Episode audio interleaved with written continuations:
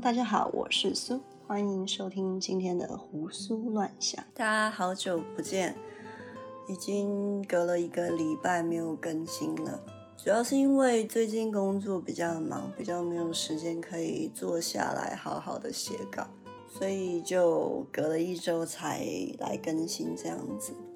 那这周要来聊点什么呢？我想来说说，我觉得为什么要读书。为什么要读书？想必是大家小时候都共同有的疑问吧。死记硬背那些历史人物还有年代，学了买菜用不到的微积分，还有学外国人的语言学的比中文还要认真，究竟是为了什么？虽然这些都是属于教育的范畴里，但我觉得教育这个领域太博大精深了，所以我只想要把学习科目这件事情单独拉出来跟大家聊一聊。我在脱离学生身份之后，回头看那些背在脑子里的东西，现在对我的意义是什么？这个主题的灵感来自前几天我跟一个好友的通话内容。可能因为年纪也到了，不知不觉就把话题带到了以后如果有小孩的话，孩子的教育问题。因为我跟他现在都不在台湾，以后也有蛮大的几率会长期居住在国外。你其实都对西方的教育模式多少都有耳闻啊，虽然没有亲身经历过这边中小学学生的上课方式，但还是都有接受过这边的高等教育，这样，所以大概知道说东西方不一样的地方在哪里，然后去讨论说啊哪种教育可能比较适合自己的孩子。聊着聊着，他就跟我分享了以前他们家对他的教育方式。我听了真的大开眼界，他的父母真的对他特别的用心。他说从小啊，他不在学校上课的，在学校上课啊都随便听一听，基本上都在玩。回到家才是他真正的上课时间。他爸爸会在学期开始之前就把所有的教科书的内容都了解了一遍。每一个章节在教什么，每一题题目他都会自己试着解题，学会了再去教他的孩子，而且不是单单一个科目而已哦，全科都这样。到现在他们家还是摆满了各种教具，像是地球仪呀、昆虫的标本啊，甚至连显微镜都有。你可能会问说，他爸是不是本来就是一个老师啊？但其实不是，而且本身也没有任何的教育背景，所以我朋友说啊，以前同学只要考试考不好，就会以一句话，不然你来考看看啊，让爸妈哑口无言。但他没有办法，因为他爸真的什么都会。当然是上高中以后啊，上的东西就比较深，就没有办法这样了。但我朋友说，他爸这样的教育方式。培养了他读书的习惯，而这个习惯是他可以受用一辈子的。再来说说我们家对于学科的教育啊，我爸妈是采取全权交由专业的来，所以从国小啊，他们就帮我找了安亲班跟英文补习班，到了国中就把我送到那个时候高雄很有名的私立国中。早上七点送去学校，晚上九点快十点才回到家。高三的时候，呃，国三的时候可能更晚，基本上就是回家睡个觉，起床又去学校了这样子。高中因为念的是社会组，所以也没有什么好补习的，多半都是去图书馆自习而已。所以可以听得出来，我跟我朋友之间的学科教育模式是很不一样的，没有办法说哪个比较好，比较坏。他的父母选择的是亲力亲为，而我的父母则是给我他们认为最好的教学呃学习环境，都是爱自己孩子的表现啊，没有理由去评断谁好谁坏这样子。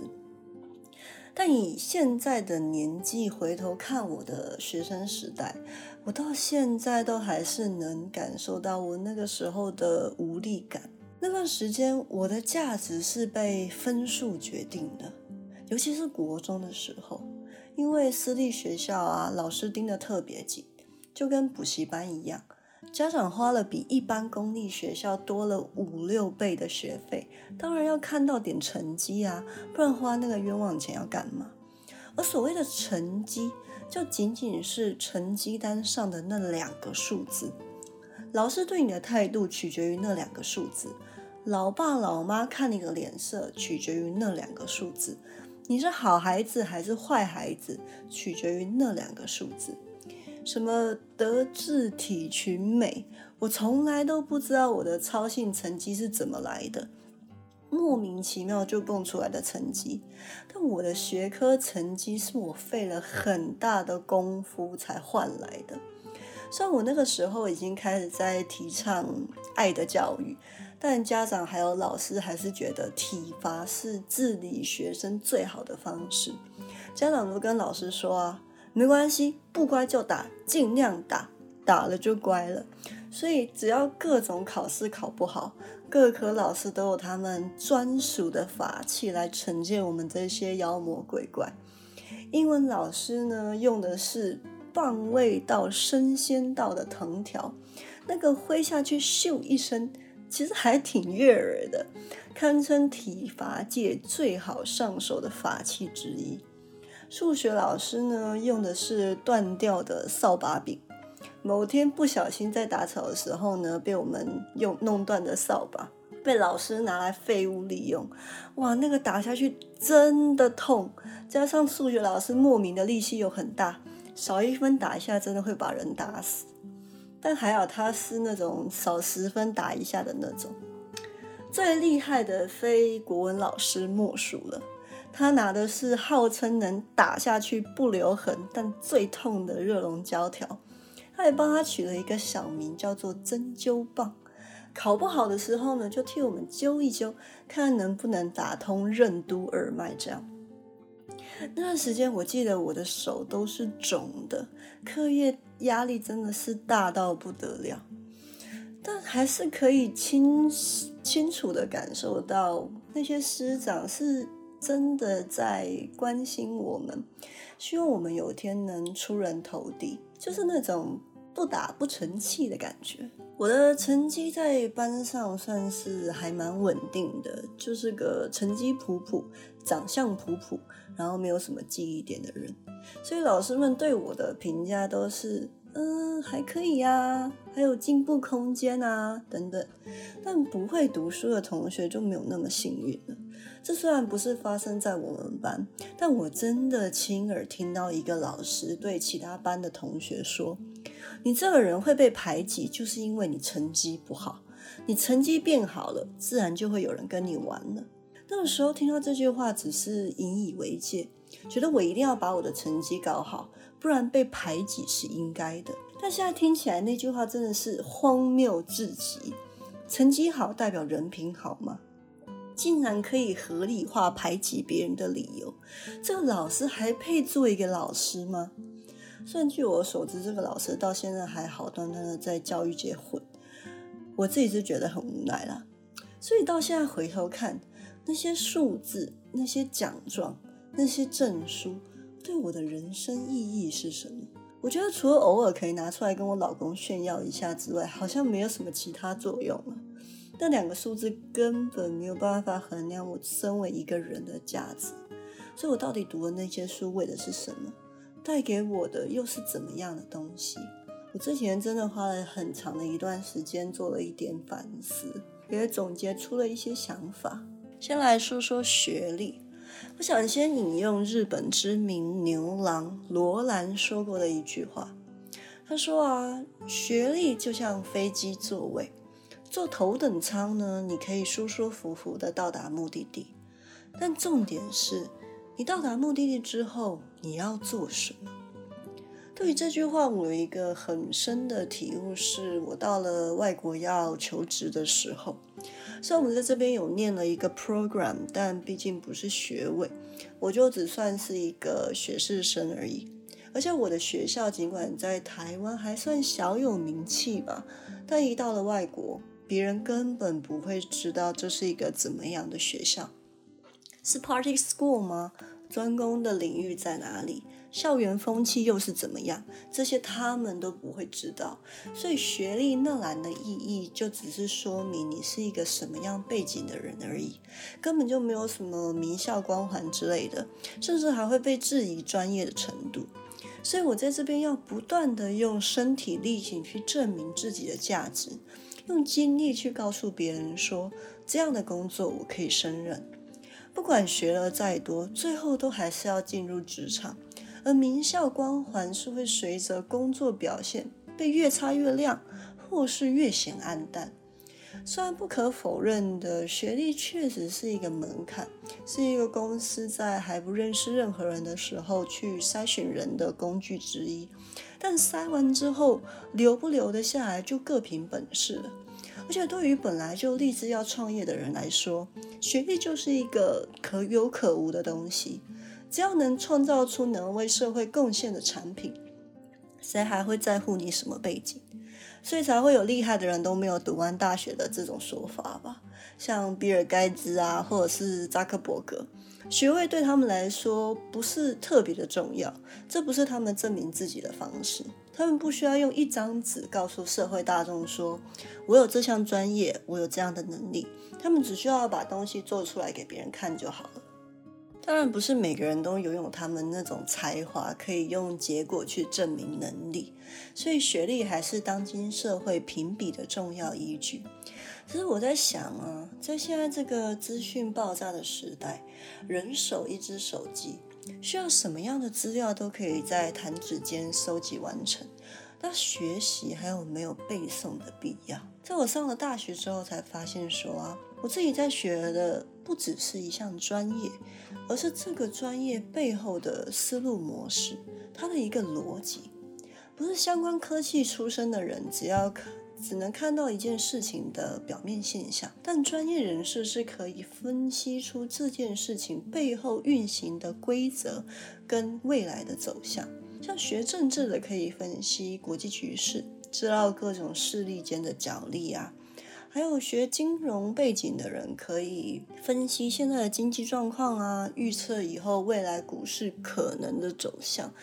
这种逻辑的培养不是一朝一夕就能融会贯通的。所以，当我听到很多人说学的那些理论根本没有办法运用在实物上，根本没有学理论的必要，尤其是对心理学这样的争议会更大。我是觉得理论的形成就是这门学科背后的逻辑。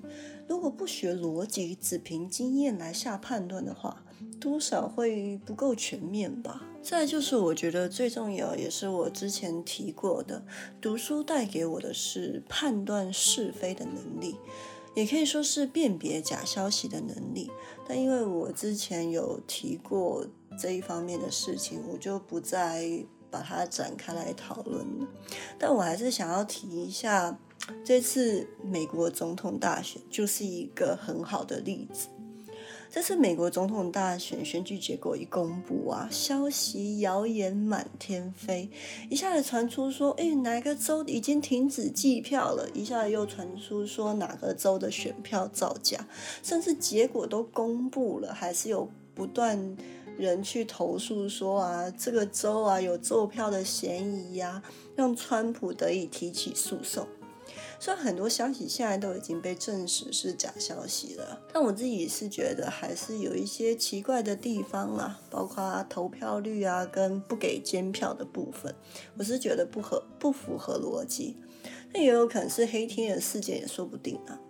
但我比较想说的是，如果今天民众少了判断是非的能力，掌握媒体的人发出消息就跟着瞎起哄，处处充斥着阴谋论，我想这也不是一个健康的国家该有的心态吧。所以面对这个不用花钱买消息的时代，变成是需要把钱花在充实自己的尝试上，这也是我认为读书很重要的原因之一。但我也发现说，现在书看的越多啊，也带给了我一些比较负面的影响。这听起来好像有一点奇怪，读书竟然还有坏处。只是我觉得啊，看书尽管可以让我变得更加的自信，但自信跟致富间只有一线之隔而已。好像潜意识的，我觉得只要我掌握了这些知识，我就握有了一定的权利，可以去教导别人，就像老师一样。小时候觉得老师说的话就是真理，是绝对正确的。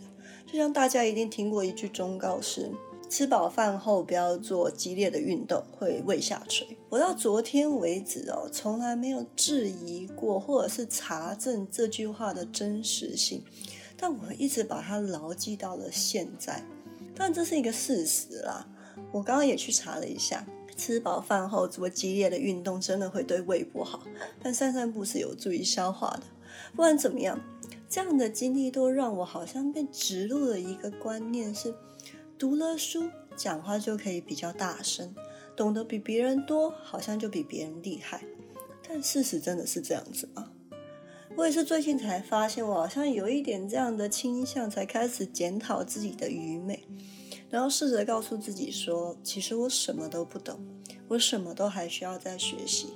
然后用更为开放的心胸去倾听别人的想法，这才让我看懂苏格拉底的人生哲学。他曾经说过，认识自己的无知是最大的智慧。还有，我只知道一件事，就是我什么都不知道。我以前总以为这是他谦虚的表现，现在才懂。那是一个真正的大智慧。好了，这就是今天的胡思乱想，我们下次见，拜拜。